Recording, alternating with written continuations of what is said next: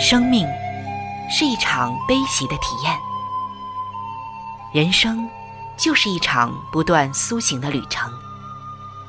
心灵的方向错了，就无法感受生命的喜悦。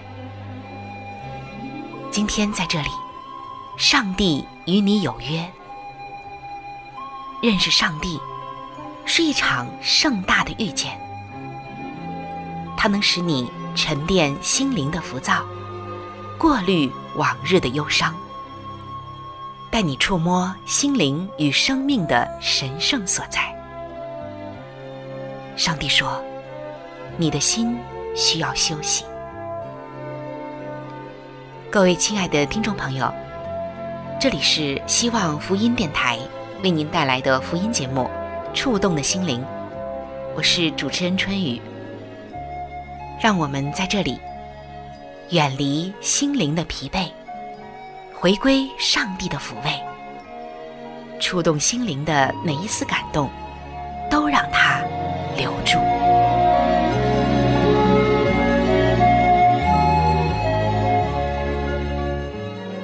各位亲爱的弟兄姐妹，大家好。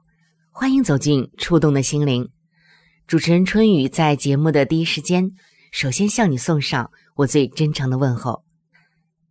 弟兄姐妹们，在你的周围有没有一个人或者是一些人，对你的影响特别的大呢？让我们想想过去的岁月里面，有没有哪一个人或者是哪一些人，给你带来了很深的影响，甚至。影响到你的未来和前途了呢？当然啊，说到这个影响呢，一定是有好的也有坏的。今天我们要说的，就是有很好影响力的人。我相信在我们的周围或多或少都会有的。那在属灵的道路上，有没有哪一位牧长是引领你来走进上帝，并且？一直在牧养着你。当你走在人生的低谷、人生的痛处时，他有没有使你感觉到主耶稣的温暖、爱以及你人生的盼望呢？如果说有的话，那么他的力量又是从哪里来的呢？在北美有一位主任牧师，也是一位灵修作家。他是一间教会的资深领袖，并且他还是临床心理学的一个博士，拥有一颗牧师的心，又知道人的心理究竟啊有多么的变化，并且被谁所影响着。最近，他和我们分享了他小时候的一段经历。他说。那个时候，他住在距离旧金山以南三十分钟路程的地方。不过，这话说回来，为什么会有旧金山呢？因为曾经有一个蒙耶稣恩典的人，名叫圣徒方济。他说：“我住的地方啊，恰巧在圣河西以北三十分钟路程的地方。那么，为什么又会有圣河西呢？”因为曾经有一个蒙耶稣恩典的人，名叫圣徒约瑟。我所在的州的首府是萨克拉门托。那么，为什么会有萨克拉门托呢？其实啊，根本没有为什么。如果任何人觉得自己根本没有资格为了耶稣成为一个伟人，那这里所说的伟人。不一定是人们眼中、人们概念中的这个伟人，而是上帝眼中的伟人。那么，我们今天所说的，可能啊，真的对你就毫无益处了。那这位牧师回想一件事情，他说，他记得他的一个朋友，成长于一个基督教的家庭，但是有一次。却被一个小学二年级的小恶棍给盯上了。他的朋友后来回忆说：“我不知道为什么他要找我的茬，但是我想他知道我是一个基督徒，就开始找我的茬了。我的妈妈告诉我，基督徒在世界上就是要经历这些。我想我们应该为他祷告。后来，这两个人还发生了冲突，甚至啊打了起来。然而，令人意想不到的却是，他的这个朋友呢，最终啊竟然结了一个果子，也就是他结了生平第一个信耶稣的果子，而这个果子就是曾经欺负他的小恶棍。原来，这个小恶棍。在他朋友的影响下信主了。其实无论如何，每个人都对耶稣有一定的看法。毕竟啊，耶稣是这二十个世纪以来西方文化的关键人物。无论你对耶稣有怎样的看法，今天让我们从客观的角度来看一看他，并且看一看他所带来的影响吧。亲爱的朋友，如果你今天对耶稣的了解还不是很多，你也是第一次偶然听到了我的节目，那么我相信你一定会问了：这个人到底是谁呢？马上啊，您就会有一个进一步的深刻的认识了。让我们随着时间的线索往上来追溯，古代的世界。比人们所想的更加黑暗，也更加残酷。那就是耶稣所处的时代，也是耶稣亲自触摸的时代。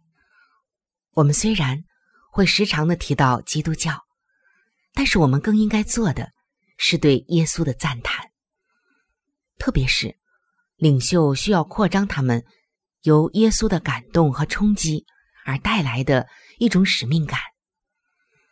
因为这是一场运动，一场改写历史的运动，一场仍然在持续的运动。下面的时间里，就让我们发出对耶稣的赞叹吧。你可能要问了，为什么要赞叹耶稣这个人呢？其实，翻遍历史上所有的文献，还有一些人物，我们很难再找到另外一个。像耶稣一样改变世界的人，耶稣，他并不是出生在一个非常高贵的王室之家，他甚至也没有读过一个高等的学府。在圣经中，我们就看到，他越过了财主的家、皇家的庭院，还有著名的学府，偏偏呢，在当时啊，被人看是又偏僻又轻视的一个地方。叫拿撒勒安了家。耶稣从小就在这里长大，他的父亲也只是人们眼中的一个普通的木匠而已。甚至后来，就连他的跟随者，在人们眼中也都是一些没有受过正式教育的普通人。但是如今，我们实在很难想象，没有他的世界将会是什么样子。如果这个世界，没有了基督教，或者说从来没有过，也没有各个地方的教堂，以及基督教的文化。基督教的精华就是爱，给这个世界带来的改变。还有那些我们曾经很熟悉，但却不知道是发源于基督教的很多的机构、很多的事件、很多的影响力。那么，我们真的难想象。这个世界现在会是什么样子？下面呢，我将会一一的为大家介绍。首先，我们看到耶稣为世界带来了最有影响力的运动。在古代的世界，各部落都有自己的宗教，各地也有不同的哲学宗派，人们都是以分帮分派的方式生活的，但是教会却大不相同。因为，在上帝的眼中，每个人都是有价值的，都是尊贵的，也都是他所爱的。在圣经哥罗西书的三章十一节，这里就写道：“在此并不分希腊人、犹太人、受割礼的、未受割礼的、化外人、西古提人、为奴的、自主的，唯有基督是包括一切，又住在个人之内。那待一会儿啊，相信通过我们往下的分享，大家会更明白这段经文究竟说明了什么。那说到迪士尼乐园。很多人呢都非常的熟悉，无论有没有去过，大家啊对迪士尼乐园都是不陌生的。而在迪士尼乐园中，有一个乘着小船观赏的节目，被称为是《小小世界》（Small World）。里面呢就展现了世界各地的风俗和文化。在耶稣之前，是否有一种运动？是力图包容所有人的呢？在耶稣之前，不仅没有小区，甚至就连小区的概念都没有。耶稣也把很多的名人，无论是科学家、艺术家，还是其他的一些枭雄们，联系到了一起。可能他们不在一个时代，不在一个领域，但是因着这些人都信耶稣。所以呢，他们就连在一起了，就有了联系。从史实的角度来看，这些联系却开始于一个贫穷的、被钉十架的木匠身上，他就是耶稣。而耶稣不仅仅为世界带来了最有影响力的运动，他还改变了我们对历史的看法。亲爱的朋友。如果你打赌，赌罗马皇帝和一个做木匠的社会，谁更加的有影响力，有更久的影响力，那么你会压注在谁的身上呢？在耶稣之前，我们认为历史是基于循环的，只是无尽的崛起和衰落而已。我们多次看到罗马皇帝。和他们手握的权力衰落，但那早已经被替代了。在第六世纪，有人就发明了一种基于耶稣的日历。这并非是为了计算年代的方便，而是为了向世界宣告：世界无论走向何方，耶稣都是历史的核心。耶稣是万王之王，万主之主。每一个统治者。包括希特勒、斯大林和拿破仑等等，这些曾经权极一时的统治者，他们出生还有去世的年月，都是要以这个基于耶稣的日历来计算的。更重要的就是，耶稣引导我们表达关怀。你知道现在的这个世界是多么需要，又是多么缺少真诚的关怀吗？在古代的希腊和罗马，众人对美貌、强壮和财富，都是保持着一种特别羡慕的态度；而那些软弱的、贫穷的，和那些活在社会底层的人，在他们眼中根本就不值得一提。就如塞内卡所说的：“我们将软弱的孩子溺死。”正是表达了这种观念。而当时社会的女孩，经常呢会被遗弃致死，所以男孩和女孩的比例是一点四比一。这时，有一小群人开始收容幼童，有人开始收容双亲去世的幼童，而成为养父和养母。有一本书，它的名字叫《当孩童被视为人》，早期基督教带入的童年。就是在讨论这个题目。不但如此，被罗马政府看为是社会累赘的那些寡妇们，也普遍得到了教会的收容和接纳。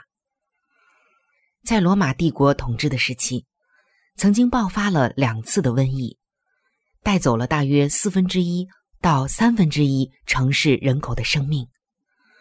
因为害怕传染，他们真的在病人还没有死的时候。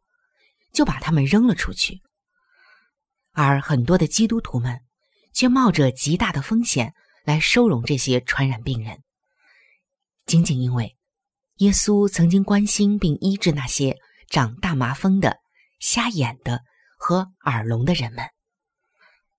在第四世纪的时候，有一位圣徒本笃创办了第一所医院。到了第六世纪的时候，很多的人都开始设立附属医院了。当你听到红十字会、救世军等等机构的时候，就如同看到了耶稣的触摸。那些在古代的世界里，那些不完美的人们，被看为是应当被遗弃的人，但是耶稣却改变了这一切。在这里，我们并不是说，除了基督教。世界就不会展现关怀。其实很多时候，有些基督徒在爱心和关怀的方面反倒远不如别人。有一名学者就写道：“如果你问我，耶稣于关怀和医治方面的影响力是什么？看看那些服侍并关怀病人的机构，应该大多是由耶稣所引发的运动。”而生根发芽的。那么，下面我们要来看一下，耶稣所带来的运动构成了今天的教育。为什么这么说呢？因为在古代的社会，只有男孩子才能够接受教育，女孩子和奴隶都没有这样的权益。但是耶稣曾经说过：“去教导万民。”于是，基督徒真的去做了。无论是男是女，自由身或者是奴隶身，他们都是不吝啬教导的。于是，修道院成为了多年以来保存书籍的地方，而众多的大学也是奉耶稣的名字所建立的。这其实都是基于让所有的人都能够识字，都能够阅读圣经的渴望。怀海特曾经被问到：“科学是基于什么而出现的？”他回答说：“基于对上帝和合理性的坚持。”这并非是说，如果没有这种坚持，科学就不会出现。但事实上，历史的确是如此。时钟的发明是因为修士们需要知道什么时候祷告；眼镜的发明呢？是因为某些修士需要借着它来阅读圣经。唐培里农是发明了香槟的修士，因为当时根本没有静心会的人告诉他这是错的。耶稣的跟随者创。下面我们再来看一下耶稣所带来的运动引发的艺术革命。但丁、巴赫、莫扎特等等。都是因为耶稣而闻名于世的，甚至就连现代音乐的乐谱记录方式，都是中世纪教会的发明。耶稣所带来的运动也改变了政治理念。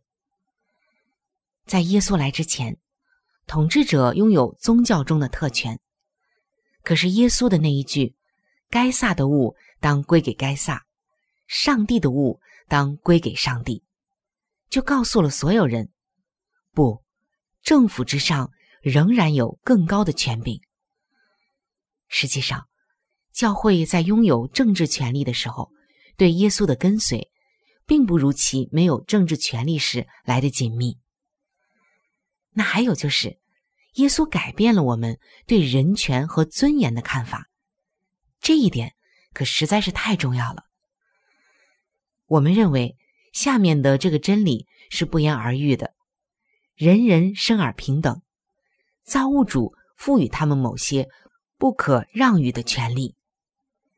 那这些言辞是从什么地方来的呢？在古代的世界，可没有人这样说。人们经常提起一位慈爱的上帝，为什么呢？在古代的世界，可没有人这样想过。有一天。这个名为耶稣的人曾经提到，有一位慈爱的天父，对世界上所有的人都持有不可阻挡的爱。并不分犹太人、希利尼人、自主的、为奴的，或男或女，因为你们在基督耶稣里都成为一了。这些经文就记载在圣经的加拉太书三章二十八节。这也是人类历史文献当中第一次提到人人平等，而奴隶制度的废除和对妇女的平等对待，也是由耶稣的跟随者所带领的运动开始的。那再有啊，就是耶稣提到的“爱你的仇敌”这种独特的教导。那这一点我们听上去觉得好像很难做到哦，爱你的仇敌。这怎么可能呢？在古代的世界，朋友互助、仇敌恶斗，可以说是天经地义的事情。但是有一次，有一个人提到，生命中最好的事情就是，连左脸也转过来由他打，多走一里路，和爱你的仇敌。这个呀，还不是只是字面上的意思，也并非只是口头的词语而已。甚至，当这个人在十字架上要被处决的时候，他也曾说道：“父啊，赦免他们，因为他们所做的，他们不晓得。”他的跟随者谨记了这些，并且以同样的方式慷慨殉道。这个人就是耶稣基督，而罗马的皇帝尼禄就是在那个时候。把基督徒们当成人肉火把的，无论你怎么看耶稣，这样的教导的确是深邃的。有人曾经说，耶稣是把赦免这个课题作为人类首要事务的人。亲爱的弟兄姐妹，还有各位新来的朋友们，耶稣他是万王之王，万主之主，他是最大的施予者。他引发了世界上最大的运动。刚才我们谈到了这么多，都是真实的。我们的救主耶稣，他今天仍然活着。他期盼着你能够来认识他，寻找他。如果你今天愿意来寻找他，认识他，你允许这位耶稣，爱你的耶稣来冲击你的世界。将会发生什么事情呢？你会更好的成长，远比过去更好。你会是这个人吗？你会将你自己委身于耶稣，并且扩张他的国度吗？耶稣，他是上帝的儿子，全人类荣美的救主，全世界的救主。而这个世界正在等待着一场全新的交流。那就是与耶稣基督的交流。这个世界正在等待着一系列全新的景象，就是从耶稣基督而来的景象。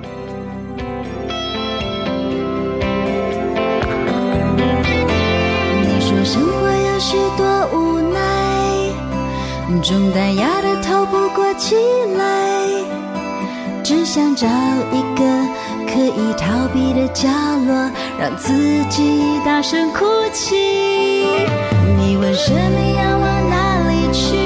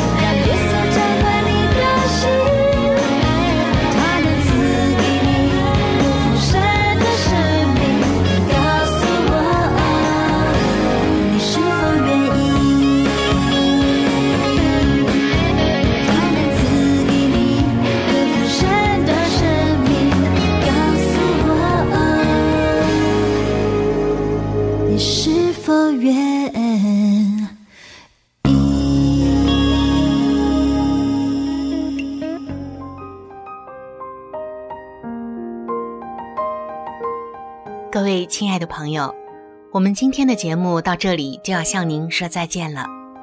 我真诚的邀请您来认识这一位爱你的上帝，你的人生将会成为蒙福的人生。在我们这里，也为您预备了圣经，还有来帮助您来了解基督教信仰的资料，都是可以免费的赠送到您的手中的。如果您需要，或者是想和我联系的话，那我是非常的欢迎您能够写信或者是发电邮给我。来信请寄：香港九龙尖沙咀山林道二六杠二八号。山是大山的山，林是树林的林。香港九龙尖沙咀山林道二六杠二八号。您写“春雨收”就可以了。春是春天的春。雨是雨水的雨。如果您想发电邮的话，请记我的个人邮箱，我的邮箱是 c h u n y u at v o h c 点 c n。我期待着您的来信，愿上帝的爱伴随您一生。我们下期节目再会。